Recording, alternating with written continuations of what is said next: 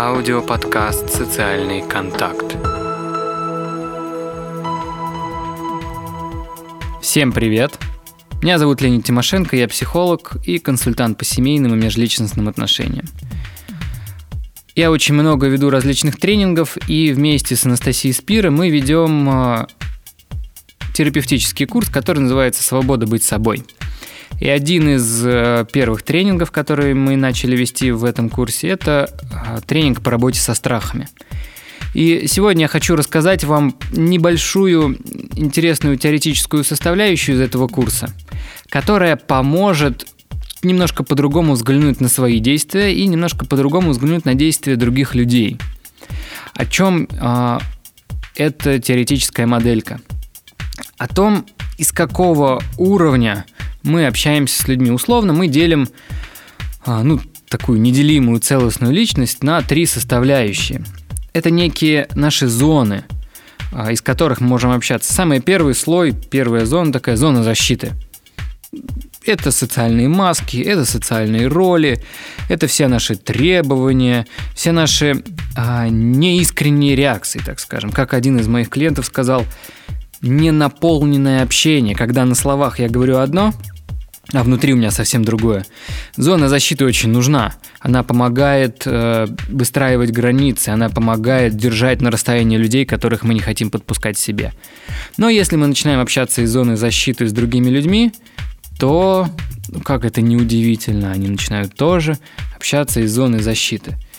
Например, вот как могло бы выглядеть э, общение из зоны защиты – Муж приходит домой, э, ожидает, что жена приготовит вкусный ужин, ужина нет. Общение из зоны защиты. Какого хрена? Я так ждал. Ты каждый раз это там забываешь делать. Или там ужин приготовил, но он подгорел. И начинается вот такое давление. По сути, в этот момент человек из слоя защиты начинает реагировать. И вроде бы, с одной стороны, абсолютно нормально, что человек что-то хотел, не получил даже если договаривались, а, там, выражение агрессии, недовольства и так далее. Но в этот момент внутри у мужа вряд ли вот эта вот агрессия. Скорее это ощущение, что не заметили, не проявили внимания, забыли, проигнорировали. И чтобы не чувствовать вот этих неприятных эмоций, человек уходит сразу в защиту. Если мы говорим про э, зону защиты, то с одной стороны она нужна, потому что она позволяет нам э, держать некие свои границы. С другой стороны, иногда в отношениях это не полезно.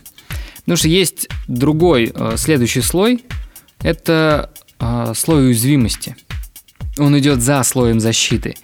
И вот из слоя уязвимости мы можем быть более естественными – если мы начинаем говорить из э, этого слоя, то мы говорим об искренних чувствах и эмоциях, которые у нас в данный момент находятся внутри. Аудиоподкаст «Социальный контакт».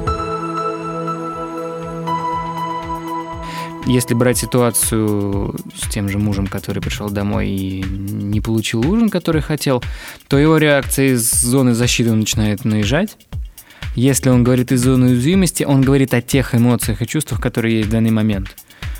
Например, что ему очень неприятно и больно от того, что его э, просьба не была услышана. Или что он чувствует себя там, лишенным какой-то заботы или внимания. И смотрите, вот разница в том, что когда мы говорим из зоны защиты, мы все еще требуем хотим опять получить то, что не получили. Из зоны уязвимости мы можем принять, ну да, сейчас это так.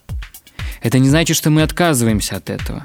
Это значит то, что мы можем выразить то, что у нас находится в этот момент внутри сразу стоит сказать, не стоит со всеми людьми говорить из зоны уязвимости, потому что если вы э, приходите к руководителю за там, просьбой о повышении, а он говорит, нет никакого повышения, и вы начинаете из зоны уязвимости, мне сейчас очень больно, что вы...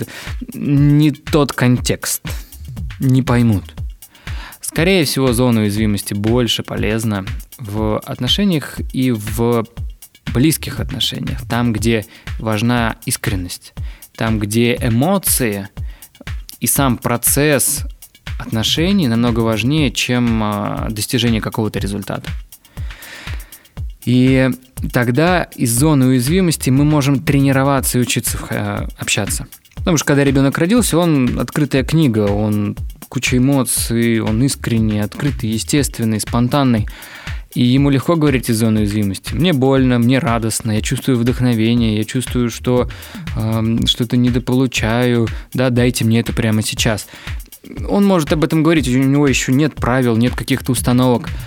Но со временем мир начинает нам говорить, как жить правильно, как неправильно, о чем стоит говорить, о чем не стоит. И вот эти правила очень часто связаны с тем, что из зоны уязвимости мы начинаем выходить. Потому что там как много и очень позитивных чувств, так и много не самых позитивных чувств. Обычно установка из общества идет, что эмоции чувствовать нельзя. В крайнем случае только позитивные. Эмоции – это слабость. Но в то же время, если мы говорим про удовольствие от жизни, это же тоже эмоция. От нее тоже нужно отказываться, вряд ли. Позамечайте, посмотрите, какой момент и как вы реагируете из зоны защиты или из зоны уязвимости. Это любопытно. Помните, что если вы общаетесь из зоны защиты, то чаще всего люди вам из той же зоны будут отвечать. Если вы отвечаете из зоны уязвимости, то у вас намного больше шансов чтобы другой человек тоже начал говорить из зоны уязвимости, и тогда появляется больше вероятности, что вы друг друга услышите, придете к единому мнению, пониманию, некому согласию, и что, наверное, самое важное, сможете сохранить свои отношения. На этом на сегодня все. Услышимся в следующий раз. Этот и другие выпуски подкаста «Социальный контакт» можно скачать на сайте leonidтимошенко.ру.